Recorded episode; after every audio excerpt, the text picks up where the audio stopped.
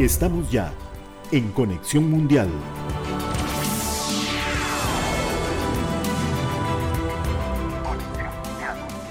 Hola, hola, ¿qué tal? Buenas tardes, bienvenidos a Conexión Mundial, un sábado más acá en el programa de análisis internacional que se transmite por la Nacional 101.5 FM. Yo soy Elki Méndez y saludo a mi compañero, como siempre, Luis Fred. ¿Cómo está Luis Fred? Buenas tardes.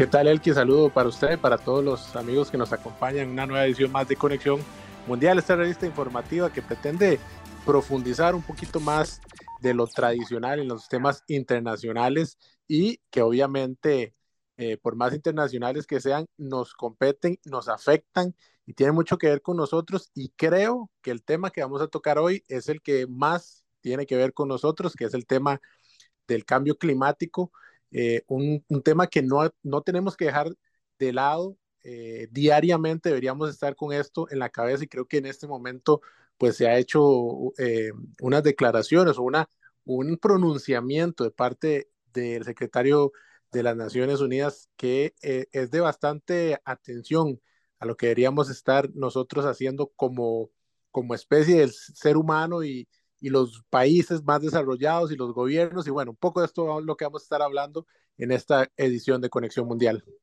Así es, vamos a hacer una breve pausa y ya regresamos para profundizar con este tema. Conexión Mundial.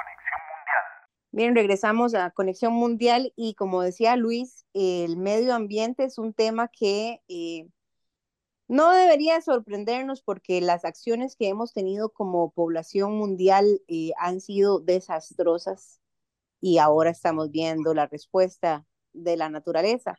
Pero vamos a ir analizando un poco qué es lo que está ocurriendo con eh, nuestro invitado de hoy, Rodrigo Castillo de CIGEFI de la Universidad de Costa Rica y, eh, bueno, pues experto en todos estos temas del clima que nos puede, eh, pues, hacer entender un poco en qué situación nos encontramos, porque para Costa Rica, de momento, lo más trascendental han sido eh, desbordamientos, deslizamientos, exceso de calor, pero en, otros, en, otras hemisferias del mundo eh, la situación ha sido un poco más compleja. Ya empezamos los seres humanos a recibir las consecuencias y yo me atrevería a decir que no son ni las más pequeñas consecuencias de lo que vamos a eh, experimentar en las próximas décadas. Rodrigo Castillo, bienvenido a Conexión Mundial. Eh, buenas tardes, muchas gracias por la invitación y estoy a la orden para poder abarcar eh, cualquier tema referente al clima que quieran eh, conocer o profundizar un poco más. no sé si quieren empezar con alguna pregunta en específico que quiere que aborde o, o si quieren que comente cosas en general sobre lo que se está discutiendo. Sí, yo, yo quería consultarte eh, primero para iniciar con esta parte de las declaraciones de Antonio Guterres, el secretario general de las Naciones Unidas, cuando él dice el cambio climático está aquí, ¿verdad? Es aterrador y esto es solo el principio. Pero después él agrega, la era del calentamiento global ha terminado y ahora es el momento de la era de la ebullición global.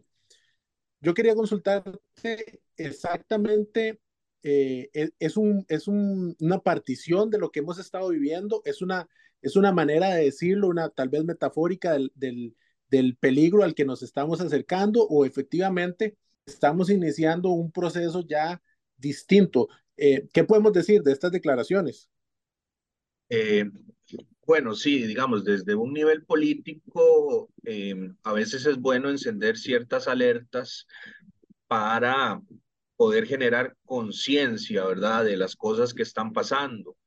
Eh, a nivel científico, eh, más o menos desde hace unos 120 mil años, ¿verdad?, con, con mediciones eh, indirectas, ¿verdad?, de proxies, no se había registrado una temperatura o temperaturas tan altas como las que se vivieron en este mes pasado, en julio incluso los registros que tiene la Organización Meteorológica Mundial, que no datan de tanto, que ya se, eso sí son eh, medibles de forma directa, ¿verdad? Utilizando sensores, eh, tampoco habían registrado eh, estas temperaturas que estamos viviendo. Entonces, em, eso no quiere decir que, que esas temperaturas se están registrando en todo el globo, ¿verdad? Hay ciertas zonas que están siendo más afectadas en este mes pasado, como son de las regiones más de, de la parte extratropical del hemisferio norte, lo que es un poco Europa, Asia, ¿verdad? Y, y África. Entonces, eh, tomando esto en cuenta, ¿verdad? Sí, eh, uno podría pensar de que estas temperaturas de, no, se, no se estaban dando anteriormente, incluso que, que también se habían dado eventos extremos como los que en estos momentos estamos empezando a tener con respecto al fenómeno del niño oscilación del sur, que es muy comentado a nivel global porque causa, eh, ¿cómo se llama? diferentes afectaciones en diferentes regiones del globo. Entonces, yo pienso que, que, que él lo, lo hace, ¿verdad? Para, para poder generar, digamos, esa conciencia y, y, poder em, tener como un punto de partida para decir, bueno, eh, ya estamos viendo cosas que llevamos, que tenemos registros y no lo hemos visto. Entonces, eh, yo creo que eso es una buena señal para poder empezar a tomar acciones para ver si esto de momento que todavía es eh, reversible, no llegar, digamos, a esos puntos donde ya el retorno ya no se pueda dar, ¿verdad? Y, y, y entonces, claramente, y con el calentamiento global, vamos a, experimentar temperaturas más altas, pero digamos, esa, esa parte, ¿verdad? De, de, de, ponerle ese matiz de ebullición, es que cuando hay más calor, ¿verdad? Eh, eh, el agua se puede evaporar, ¿verdad? Y, nosotros sabemos que, que, el globo terráqueo es tres cuartas partes de, agua. Entonces, claramente, si hay más calor, es más, hay más probabilidades de que el agua se evapore y que se forme más vapor de agua y entonces el vapor de agua también produce más bochorno. Entonces exacerba un poco más el, el, el, el em, esa temperatura, ¿cómo se llama? Eh, eh, que percibe eh, las especies o que, se, o que percibe el ser humano, ¿verdad? Y hace que, y que, sí, que sintamos aún más calor producto de, de, ese eh, bochorno del vapor de agua, porque no es lo mismo estar en una región donde eh, el, el ambiente es más seco y es más cálido, ¿verdad? A una región donde hay mucho vapor de agua, ¿verdad? Y, y, y, la sensación térmica se exacerba. Entonces se siente aún más bochorno. No sé si ustedes han comparado un, un calor extremo, bueno, que aquí lo podemos vivir no tan marcado, pero sí, digamos, se notan esas diferencias. Por ejemplo, una temperatura alta en el Pacífico, que es una región un poco más seca, a una temperatura alta en el Caribe, que es una región más húmeda, ¿verdad? Entonces uno suda más, ¿verdad? Es eh, la región Caribe con temperaturas un poco más altas se vuelven un poco más, eh, eh, ¿cómo se llama? De un clima un poco más eh, complicado, ¿verdad? Digamos, para, para el ser humano. Entonces, esas mismas condiciones se pueden ver en otros climas. Por ejemplo, eh, estas temperaturas que, que se están dando en Irán, por ejemplo, que son de 50 grados, esos 50 grados es en una zona que es desértica, ¿verdad? Pero uno no se imaginaría esas temperaturas en una región donde los niveles de humedad son muy altos ¿verdad? Porque yo no me imagino estar en el Caribe con esas temperaturas tan altas, ¿verdad? Y con, y, con ese grado de humedad que, se, que, que existe en las regiones tropicales. Por lo general ya aquí las temperaturas, ya cuando llegan a, y sobrepasan los 38 grados, ya son temperaturas eh, em, muy hostiles, ¿verdad? Ya uno ya, ya se siente eh, eh, eh, mal, digamos, a nivel metabólico, mientras que en esas otras regiones, por ser unas regiones más secas, tal vez el ser humano puede tolerar un poco más, digamos, esas, ese calor, porque las condiciones de humedad lo permiten. Entonces, sí, es un llamado de atención, ¿verdad? Que están haciendo las autoridades basado en, en registros y basado en cómo se llama, en pronunciamientos científicos, porque ya el IPCC ya se ha pronunciado al respecto, ¿verdad? Que ese es el panel intergubernamental sobre cambio climático en las diferentes, eh, ¿cómo se llama? Eh, reportes que ha hecho, eh, donde sí prácticamente pide que, que ojalá antes del 2030 eh, se empiecen a generar cambios, ¿verdad? En la manera en que se están consumiendo los, eh, los combustibles fósiles, ¿verdad? Y se está quemando eh, el carbono para tratar de poder al menos detener el, el incremento de gases de efecto invernadero y tratar de que de una u otra forma el mismo sistema climático de forma natural pueda eh, estabilizarse un poco, ¿verdad? Y, y, que no siga incrementando y como se ha venido haciendo, ¿verdad? Que, que, que eh, ha estado bastante acelerado y tiene una tendencia muy positiva hacia el alza, y lo cual eso es un reflejo de lo que se ha venido comentando ya durante décadas acerca del calentamiento global. Antes de, de darle paso a Elkin, eh, interesante lo que, lo que mencionas y que traigas el tema de Irán, porque en estos días eh, Irán tuvo que decretar dos días de vacaciones precisamente por altas temperaturas, ¿verdad? Eso no es muy normal y como decía, bueno, como lo explicabas vos y como también lo mencionaba Elki, pues es, son afectaciones que se dan en distintas zonas, inclusive, como explicás, dentro de un mismo país, en diferentes eh, regiones, ¿verdad? Que afectan de manera distinta, pero que perjudican igual, ya sea personas que viven en ese lugar, las especies que ya están ahí eh, ubicadas y, y, bueno, interesante llegar al punto de tener que otorgar dos días de vacaciones para hacerle frente a este tipo de situaciones, Elki. Sí, no sé si Rodrigo quiere hacer algún comentario con respecto a esto de la situación de Irán, sino para hacerle la pregunta. Sí, sí no, eso, ¿cómo se llama? En esas regiones, ¿verdad? Que están, que son, que están cerca de los desiertos, ¿verdad? Por ejemplo, la parte de Europa eh, mediterránea, que está muy cerca del desierto del Sahara, por lo general también en, la, en el verano, que es en junio, julio y agosto, principalmente julio y agosto, que son los meses más cálidos, eh, tiende, ¿verdad?, a tener ciertos periodos en los cuales se pueden incrementar las temperaturas y tener, eh, ¿cómo se llama?, alertas de olas de calor. Países también eh, cerca del, de la península arábica también eh, son, ¿cómo se llama?, eh, están muy inmersos en este tipo de fenómenos. Por ejemplo, también Israel, ahora le tocó a, a Irán entonces, eh, yo, yo siento que ya estos países a nivel histórico ya llevan como una rutina de cómo poder eh, eh, contrarrestar estos fenómenos, ¿verdad? Y así toman, digamos, estas políticas de decretar dos días de vacaciones para que la gente eh, se pueda, eh, ¿cómo se llama? Bueno, pueda pasar, digamos, este, este periodo de calor en regiones un poco más frescas, ¿verdad? Puedan salir, ¿verdad? Y no estar en sitios donde puedan tener afectaciones sobre su salud.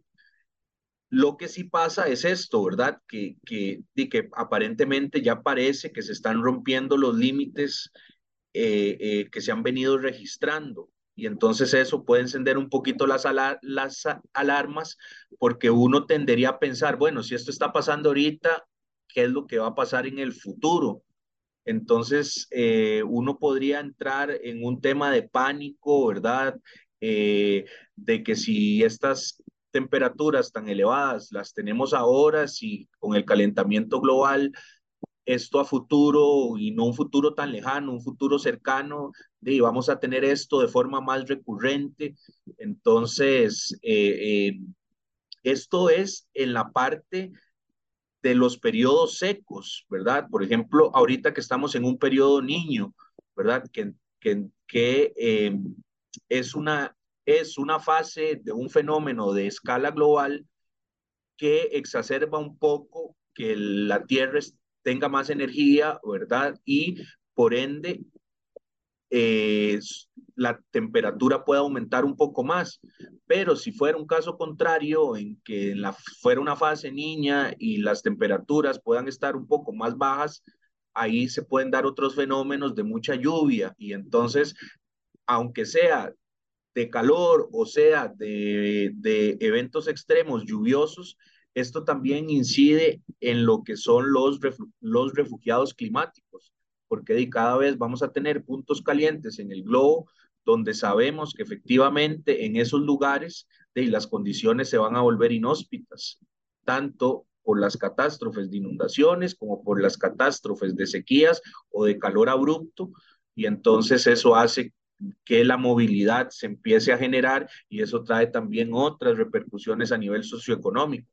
Nosotros en este momento no lo estamos viviendo tal vez a través del clima, pero vean cómo toda la migración latinoamericana hacia los Estados Unidos genera mucho problema. Ahora imagínense migraciones masivas, pero no por cuestiones económicas, sino producidas por, el clima.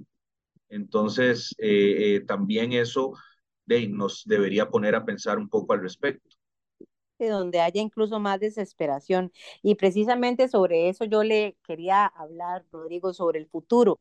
Ahora usted mencionaba que todavía hay forma de revertir hacia donde vamos. Lo ha dicho también incluso, no recuerdo si hace uno o dos años, un informe de la ONU. Eh, y de, pues muy a menudo vemos en la COP cómo los países se reúnen para, para tomar medidas aparentemente eh, definitivas, radicales, para evitar, ¿verdad?, que siga aumentando el calentamiento global.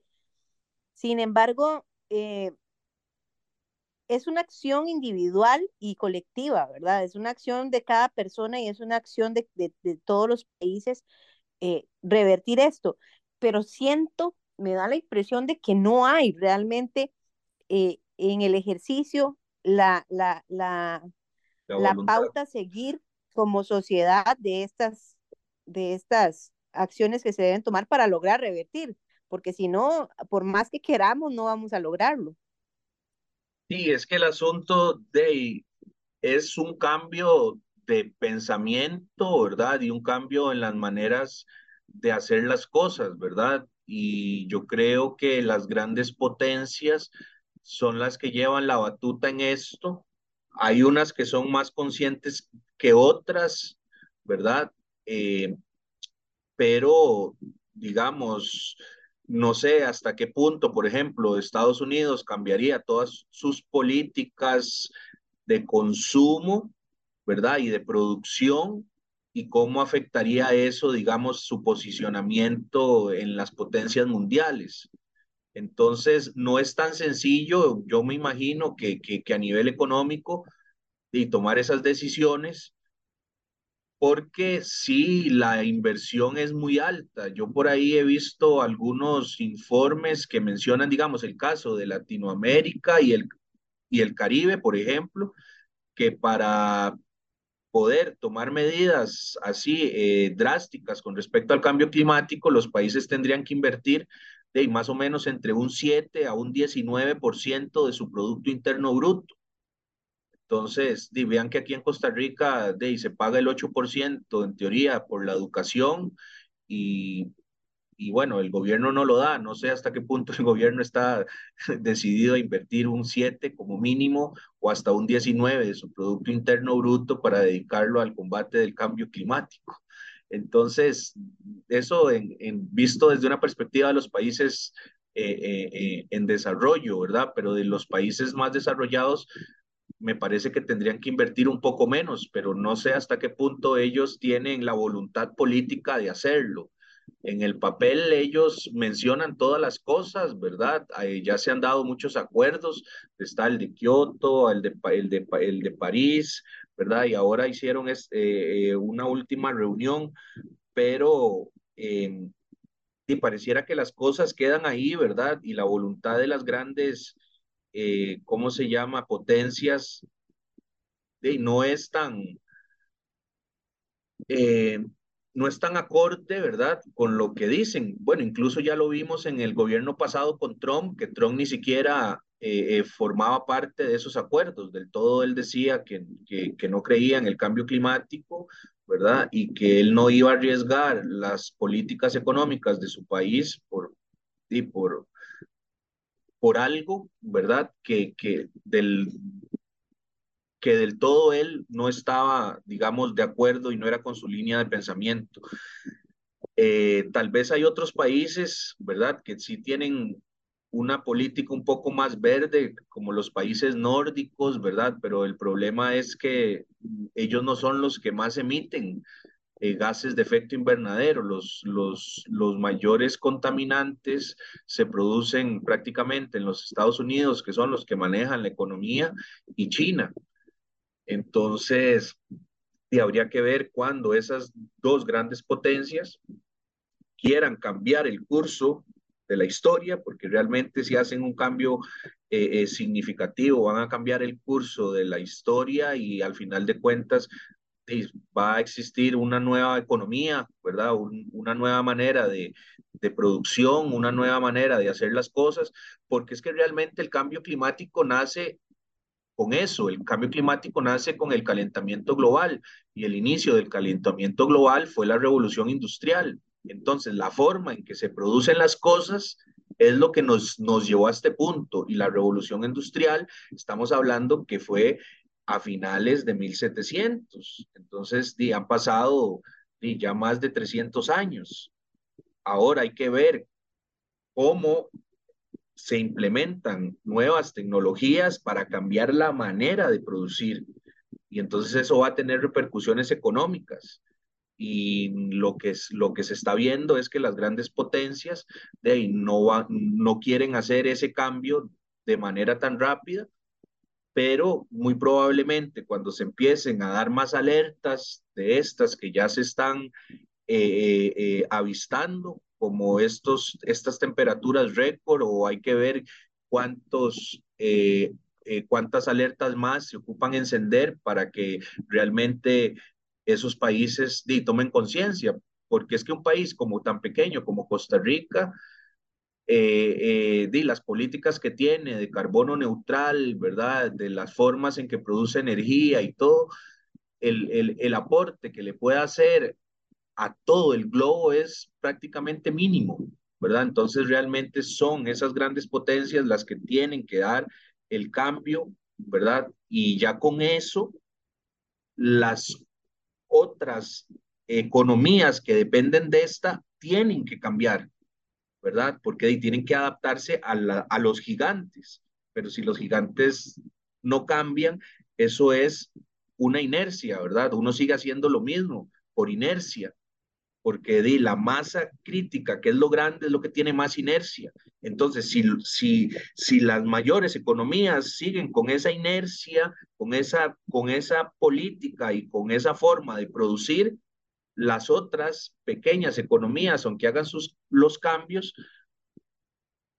el globo como tal, ¿verdad? No va a tener cambios que puedan eventualmente revertir, digamos, la situación climática. Entonces, por eso esto es tan complicado, ¿verdad? Porque de la gente que es ecologista, todo este tipo de personas que son más amigables con el ambiente, son una, una minoría muy pequeña, ¿verdad? Mientras que la mayor cantidad de población, ¿verdad? O, o, bueno, incluso también es una minoría que controla mucha población, ¿verdad? Y esa minoría también que está controlando eh, eh, tiene mucha inercia. Entonces, de ahí es, es muy difícil eh, de cambiar un sistema de producción y, y, más ahora, ¿verdad? Con la globalización y, ¿verdad? Y todo esto, entonces, de, pareciera que la forma en que se están produciendo las cosas y la manera en que se está interactuando es muy rentable y también eh, eh, no nos estamos dando cuenta de la afectación. Incluso si nosotros cambiamos a, a, energías renovables, que nosotros decimos que son limpias, ¿verdad? Por ejemplo, el uso de los carros eléctricos y todo eso, eso también va a tener otras consecuencias, ¿verdad? Porque también va a generar muchos residuos que son altamente contaminantes, como son las baterías de litio. Entonces, no hay como una solución que venga aquí a decir, bueno, esto es eh, eh, eh, la pomada canaria, ¿verdad? Que nos va a llevar por el mejor camino. Pero sí, lo que sí sabemos es que si seguimos en este mismo, las, las, las afectaciones van a ser muy fuertes en comparación que si se empiezan a buscar otras alternativas que sí, también tienen consecuencias, pero muy probablemente van a ser, eh, ¿cómo se llama? Eh, eh, menos severas, ¿verdad? O menos abrasivas que las que por, por el camino en el cual hemos estado navegando, ¿verdad? Sí, además, en definitiva, la transición debe ser una inversión bastante grande para cualquier país y me imagino que para las grandes potencias todavía peor. Vamos a hacer una breve pausa y ya regresamos porque todavía tenemos bastante que hablar, el calentamiento de los mares, el mar Mediterráneo, 100 ballenas en Australia que salen del agua y por más que intentan rescatarlas, mueren. Son fenómenos que ocurren y que en definitiva tienen mucho que ver con esta situación de la que estamos hablando. Ya volvemos. Continuamos en Conexión Mundial, estamos hablando con Rodrigo Castillo, especialista en temas climáticos. Estamos hablando de, del cambio climático, de todas estas afectaciones que hemos estado percibiendo ya desde muchos años atrás, de los cuales hemos sido advertidos y pues parece que no hemos hecho como globo lo necesario para enfrentar este problema. Eh, Rodrigo, quería hacerte una consulta. ¿Cuál es tu opinión sobre que la próxima COP28 en noviembre se va a realizar en Emiratos Árabes Unidos. Eh, y ahí se reúnen eh, países, em, los países para hablar de este tipo de temas. Pero la consulta propiamente es que el presidente de esta cumbre también dirige la, la, compañía petrolera nacional de, de, Emiratos Árabes y esto ha generado un poco de, de controversia. Eh, ¿cuál, ¿Cuál sería tu opinión sobre este tema? Obviamente hablando de, de, los combustibles fósiles y el papel que juegan también en todo este tema del cambio climático. Sí, efectivamente, ¿verdad? Eso ya se ha visto en, en, en los Estados Unidos muchas veces cuando el Congreso, ¿verdad? Está lleno de personas que invierten en, en, en las grandes petroleras, ¿verdad? Y entonces promueven sus políticas a favor de eh, sus intereses. Eh, al final de cuentas esto es conjunto, ¿verdad? O sea, no es que los países que son más verdes son los únicos que tienen que estar ahí, ¿verdad? Sino que es incluso los que no son verdes, ¿verdad? Como los países altamente petroleros, que son los que deberían o deberíamos concientizar de una manera eh, em, eh, un poco más agresiva para ver si ellos de alguna u otra manera buscan otros, otro tipo de inversión, ¿verdad? Y realmente al final de cuentas ellos son los que más tienen capital, solo que han hecho el capital de una única manera, ¿verdad? Y sacarlos de, de ese tipo de inversión va a ser muy difícil, ¿verdad? Porque ellos han visto en esa manera de producir mucho negocio. Entonces, eh, Sí, claramente esas personas van a generar mucha resistencia cuando estén en esas, eh, eh, en esas cumbres, principalmente cuando se habla de cambiar a otro tipo de energías, pero eh, de mi parte, yo lo veo bien para cierto motivo, ¿verdad? Que el motivo es tratar de que esas personas o esos países que eh, producen eh, los combustibles y puedan tratar de em, concientizarse un poco, ¿verdad? Pero eh, el otro aspecto, ¿verdad? Es que ellos, por su influencia y por el poder político que tienen, pueden encaminar las negociaciones o los acuerdos, tal vez no de la manera más beneficiosa, pero al final de cuentas esto es una confrontación de fuerzas, ¿verdad? Y, y, y, al final de cuentas todos tienen que estar ahí. para poder tratar de buscar un consenso, porque como te digo, nada hacemos con que los países limpios, ¿verdad? O los que buscan eso, eh, eh, al final de cuentas son los que tampoco tienen un papel trascendental en la contaminación. Por ejemplo, nada hacemos con que Costa Rica se venda como un país verde y que muy bonito, ¿verdad? Si al final de cuentas lo, lo que produce Costa Rica, si fuera contaminante, no es nada. O por ejemplo, Noruega o Suecia o así. Lo que sí hay que cambiar es la perspectiva de otras naciones que aparte que son muy grandes, ¿verdad? Son la que mayor produce eh, contaminación a nivel porcentual cuando uno compara eh, eh, territorios a nivel global. Entonces, al final de cuentas, a mí me parece que, que, que, ojalá, ¿verdad? Después de esto que se está dando, incluso en países cercanos a los Emiratos, ¿verdad? Como el caso de Irán, si fuera y se empezaran a ver otras eh, afectaciones y se enciendan otras alertas, ojalá estos países de, puedan llevar todas esas inquietudes y puedan eh, eh, llevarse la opinión de muchos críticos y científicos para ver si ellos de una u otra manera logran cambiar, ¿verdad? Esa forma de, de producir, ¿verdad? Y de quemar combustible o de hacer que la gente queme combustible para sus intereses económicos, que al final de cuentas es buscar otras alternativas. Yo creo que ellos tienen el recurso económico y, y, y, y, cómo se llama, y el poder político para poder cambiar y tratar de que ese cambio eh, sea eh, eh, lo menos negativo para sus economías y que sus, y, que sus economías se puedan adaptar a las nuevas formas de producir y a las nuevas formas de, de, de poder crecer económicamente en el futuro. Bien, Rodrigo Castillo, especialista en temas ambientales, que está con nosotros en esta edición de Conexión Mundial. Rodrigo, quiero agradecerte por, por, por habernos acompañado, se nos, se nos acaba el tiempo y siempre este es el problema que enfrentamos nosotros en, en el medio de comunicación, pero te agradezco la compañía, la participación, las aclaraciones y las explicaciones que nos has dado para guiarnos un poquitito en este tema. Muchísimas gracias. Con mucho gusto, a la orden. Bien, nosotros hacemos nuestra tercera pausa comercial y ya continuamos con más de Conexión Mundial. Conexión Mundial. Bien, regresamos a Conexión Mundial, ya el último espacio, nos quedan poquitos minutos, Luis, para poder, este, voy a hablar de un par de cositas más. Vos querías acotar algo más, ¿verdad? Del clima de la situación que se está viviendo actualmente.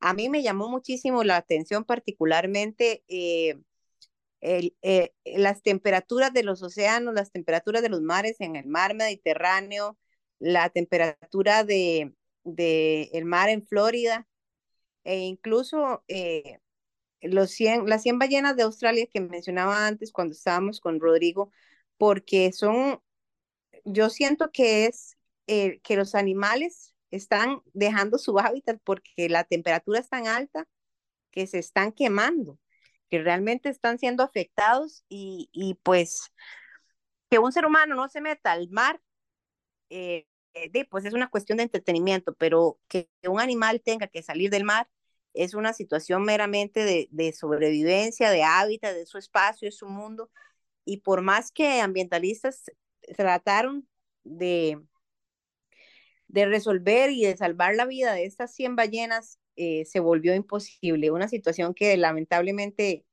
eh, de, creo que vamos a ver, incluso unos días antes de estas ballenas, unos delfines también eh, tuvieron una suerte parecida y así que, que, creo que tenemos que empezar a enfrentarnos a este tipo de realidades que nos van a ir diciendo que hemos estado haciendo las cosas mal.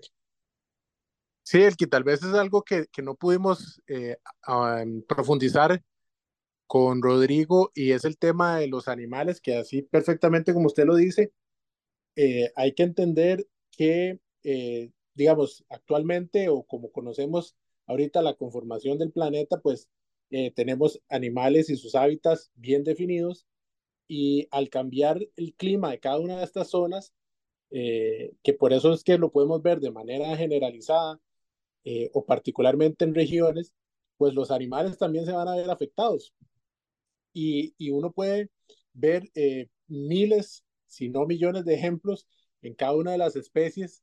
Eh, por ejemplo, estaba leyendo que en el caso de algunos mosquitos, la temperatura sirve de barrera para que estos mosquitos no se vayan a otras zonas, ¿verdad? Entonces, conocemos comúnmente algunas eh, enfermedades que se dan en zonas costeras que se van corriendo a partes más adentradas de, de, cada, de ciertos países, por decirlo de alguna manera, donde el clima se ha ido corriendo, para entenderlo así. Y bueno, pues los mosquitos empiezan a, a, a avanzar. Y hay que tomar en cuenta, por ejemplo, en el caso de los mosquitos, que comúnmente muchas personas no lo saben o no lo tienen así mapeado, digamos que el mosquito es el animal que más seres humanos mata al año, ¿verdad? No es tal vez un, un animal más de tipo salvaje o, o, o, de tamaño más considerable que uno crea que tal vez pueda afectar más, no, en realidad es el mosquito. Y todo esto pues empieza también a afectar a las personas que viven en diferentes eh, lugares. Es muy interesante el tema de las ballenas porque también el agua se calienta, no es simplemente la temperatura que uno nos, que siente uno al nivel del mar, eh, del, del, suelo ya, digamos, pues eh, también empieza a afectar a, los animales acuáticos y, también se producen migraciones. Entonces, es un tema muy complejo, de verdad, y que creo que, bueno, eh, fue oportuno que lo, que lo pudiéramos mencionar en este, en este conexión mundial de, que estamos haciendo hoy para todos ustedes, hablar un poco de este tema que yo creo que también falta un poquito más de educación a temprana edad, porque eh, de lo que se le corresponde, tal vez, nos explicaba un poco Rodrigo eh, Castillo, especialista en estos temas, están los temas, los, la, la, parte de, gobierno, ¿verdad? Como bien lo explicaba, tal vez dos grandes países como Estados Unidos y como China, que tienen un rol muy importante, pero también está lo que, lo que haga cada uno de nosotros, ¿verdad? Por más pequeño que sea, pues bueno, eso también eh, tiene que sumar de alguna manera. Yo quería comentarte, sí, tal vez un poco también relacionado en esto del clima y cómo, cómo actúa tal vez gente de poder eh, buscando no sé qué, si tal vez el beneficio económico es lo que nos tiene con la, con la dificultad de dar eh, pasos en la dirección correcta o tal vez el tamaño de esos pasos que sean más significativos. Lo hablaba un poco ahora Rodrigo, antes de, despedirnos de él, eh, en Texas, por ejemplo, eh, se eliminó una de las, eh, garantías que tenían algunos de los trabajadores básicas, como es el descanso para tomar agua. Eso, una legislación en el estado de Texas, pues lo eliminaba. Ya salió Joe Biden a decir también que, que a nivel federal todo eso está protegido, pero bueno, ahí juegan muchas, muchas cosas también para, para los trabajadores que son personas normalmente, vamos a decirlo, y en el estado de Texas, que deberían ser eh, migrantes tal vez, o, o, o, mexicanos principalmente porque está colindando con, con México, que, que trabajan en esa zona y que hay mucho latino también. Y bueno, al, algo tan básico como poder quitarle el derecho a un descanso para tomar agua a altas temperaturas, pues bueno, es, es algo que también se tiene que, que considerar. Eh, yo no sé si, si en esto el clima nos va a dar tiempo porque venimos escuchando desde hace muchos años, el, yo creo que usted lo, también lo vio en la escuela, donde uno empieza a escuchar, en aquel momento era la capa de ozono, ¿verdad?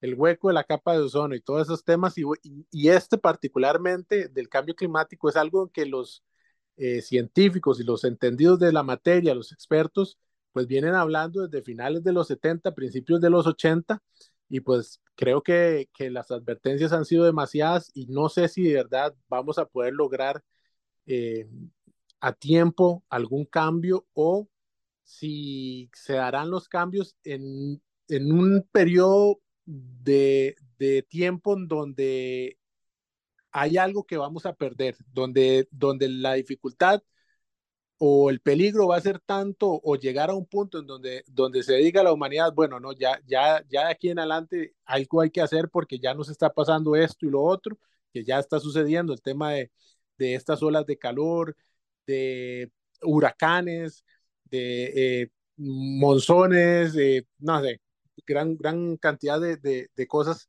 que simplemente tal vez a veces dice, ah, desastre natural, pero bueno, eso también tiene, tiene que ver con el cambio climático. Elki, no sé si tienes algo más que, que decir de este tema. A mí me hace mucha gracia eso que estás diciendo, Luis, porque eh, vivimos esperando que algo ocurra. Vivimos como, y creo que no estamos dimensionando qué sería lo que ocurra para reaccionar. Y creo que cuando ocurra ya no habrá nada que hacer. Ese es el punto. Creemos que, que, que, cuando, cuando la situación se ponga difícil, entonces resolvemos. Cuando se ponga difícil ya no hay. Además, ¿cuál es la medida para definir qué es difícil? Tal vez nosotros como costarricenses no dimensionamos las cosas porque hemos sido afortunados en que básicamente lo que estamos sufriendo de momento son temperaturas medianamente altas y aún así vea que uno pues se pone de mal humor, es difícil eh, trasladarse y tanto calor, eh, los racionamientos de agua que a veces complican las cosas también en la cotidianidad, que son cositas que dentro de todo ya nos perturban, pero que no alcanzan eh, a, a, afectarnos de tal manera. Pero hay otros puntos del, del, del, del globo que la situación no es la nuestra. Veamos Canadá como han tenido que, que, movilizar a muchísimas personas porque los incendios en los bosques eh, eh, están eh, sobrepasándose. En Grecia, Atenas también. En España las olas de calor no son ni similares a las que estamos teniendo nosotros acá, incluso Estados Unidos también. y, y, y, y en, una, en un panorama no tan egoísta como el que hemos tenido siempre, pongámonos a ver poblaciones y eh, seres vivos más allá de, de, nuestras narices. Eh, muchas poblaciones indígenas, por ejemplo, en el Amazonia, que tienen una cultura y, e, y, una, y una, un estilo de vida, que su vida es ahí dentro de la, selva de la Amazonía, este, y, y que han tenido que cambiar, de dejar, abandonar porque no, porque no, ya no pueden vivir ahí por la, eh el la excesiva tala. Ese particularmente es un caso muy, muy importante, muy, muy, muy ilustrativo del, del, del, de las poblaciones indígenas cuya relación con la naturaleza está en total equilibrio. Y somos, somos, somos, claro, somos otros los que, los que terminamos pues haciendo esa variación en la vida de ellos, ¿verdad? Porque como decíamos, estamos hablando de, de una relación con plantas, una relación con animales totalmente eh, equilibrada, en un balance absoluto, en un conocimiento, pues eh, que diría que yo en este tema superior al, al llamémoslo así, al, al, de un país civilizado totalmente, ¿verdad? Un gobierno que parece que actúa pensando en la parte económica. Hablando también de esto del clima, pues eh, este mes que acaba de pasar el julio, que es el, es, ha sido el mes y ha contado con los días más calientes eh, desde que se lleva un registro de las temperaturas eh, en, en, a nivel mundial, ¿verdad? Entonces acabamos de pasar el, el, los días y el mes más caliente de la historia desde que se llevan los registros y lo curioso de esto que yo pensaba es que más adelante escuchás que se, que se rompe un nuevo récord y decís, este es el nuevo más caliente y este es el nuevo más caliente. Y la proyección es que para el año siguiente vamos a tener al nuevo más caliente. Y entonces ahí es donde uno se pregunta, qué es lo que va a suceder al final. Y como usted dice, estamos esperando que suceda algo que en realidad ya está sucediendo. Lo que pasa es que no sé estamos si, siendo egoístas, estamos siendo egoístas y nosotros solo estamos teniendo calor. Sí, exactamente. Y ahora si nos ponemos a ver fuera de los indígenas, si nos ponemos a ver los animales, no es casualidad que 100 ballenas, 100 ballenas hayan salido del mar. O sea, eh, es, es como que nosotros salgamos del planeta, ¿me entiende? O sea, porque no podemos vivir en este lugar, es nuestro hábitat. Y, y, y, y, y además, no hay forma de que los peces, las especies marinas, puedan sobrevivir fuera del océano. Entonces, es, es una, una, una, una condena a muerte. Y me llamaba mucho la atención también algo que decía Rodrigo Castillo. Si ahora, por un tema social, económico e incluso político, hay movimientos grandes de migraciones en el mundo entero, ¿qué va a pasar cuando los, las regiones se empiecen a erosionar, cuando la desesperación del ser humano sea tal que ya ahí sí es cierto que no le importe nada y se tire al mar para migrar, eso va a ser, eso sí va a ser un problema, un apocalipsis completo. Claro. Eh, recordemos también, ya para ir finalizando con este tema, el caso de Uruguay, que está viviendo una sequía muy importante, ¿verdad? Pero bueno, yo quería antes de, despedirnos también a, acotar un tema, traerlo a, a, esta conexión, el que usted que, que, me conoce bastante bien con este tema de, de los Estados Unidos, que yo creo que, eh, que podríamos eh, conversarlo un poquito, pero más adelante, porque a mí me gusta como compactar el tema de Estados Unidos cuando haya, cuando haya varias noticias, pero lo cierto es que eh, este martes Donald Trump se ha visto relacionado nuevamente con problemas legales. Fue acusado de cuatro cargos penales por la, sus intentos de anular las elecciones del 2020, ¿verdad? Lo que terminó, ya lo hemos hablado varias veces, en el asalto al Capitolio el 6 de enero del 2021. Y esta ya sería la tercera vez en este año que eh, Donald Trump, expresidente de los Estados Unidos, enfrenta cargos penales. Y recordar que Donald Trump es candidato nuevamente para hacerse con la nominación republicana y es de todos el que eh, tiene la mayor posibilidad de ganarlo, tiene una gran ventaja. Eh, quien podía hacerle su competencia, que era Ron DeSantis, no lo está haciendo nada bien. Entonces, eh, es un tema muy complicado para los estadounidenses, muchos de los cuales todavía siguen apoyando al expresidente. Decía que ya es la tercera de este año. Y, un expresidente completamente debilitado. Yo creo que no le va a alcanzar, de aquí a que lleguen la, las elecciones presidenciales, no le va a alcanzar para lograr eh, sus aspiraciones a la presidencia. Eso, bueno, vamos, vamos a, a, todavía yo creo que, no, yo no me aventuro, no me aventuro a decir, inclusive eh, el, eh, Barack Obama le dijo en estos días a Joe Biden, no vaya tan confiado, ¿verdad? Porque el asunto se le puede complicar y se le puede hacer eh, un, un, rival bastante incómodo, a pesar de que, digamos, nosotros entendamos eh, qué es lo que está sucediendo, pues bueno, todavía tiene su, su, sus seguidores. Le quería comentar, digamos, de los tres cargos que ya, ya han presentado este año, los temas por los cuales ha sido, ha enfrentado la justicia, que están los documentos que se encontraron en Mar a Lago, en su casa de Florida, los, los documentos secretos que sustrajo de, eh, de la Casa Blanca, los pagos secretos a, a la actriz eh, eh, pornográfica Stormy Daniels y este tema del el intento de, de invalidar los resultados electorales del 2020.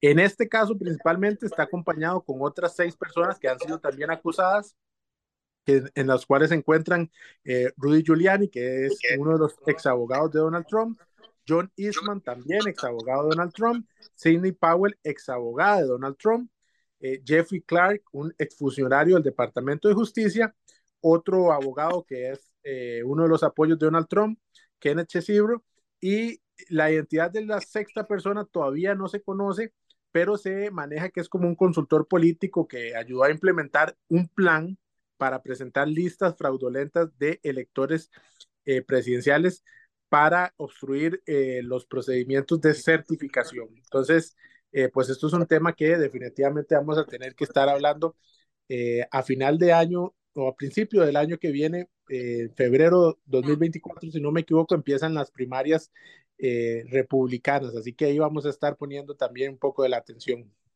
Así es, este, bueno, no sé cuántos minutos nos queda, ya, ya casi nos tenemos que despedir, pero un tema también muy importante, lo hablamos incluso eh, hace un tiempo, tal vez un año, a veces con los tiempos a mí dicen, me, me pierdo un poco porque pasa tan rápido eh, la vida y las cosas, pero hace como un año en Burkina Faso, en África, hubo todo un problema político con, con el secuestro del presidente, ahora ocurre en Níger, y se está desatando una, una guerra bastante impresionante porque además no es meramente local de Níger.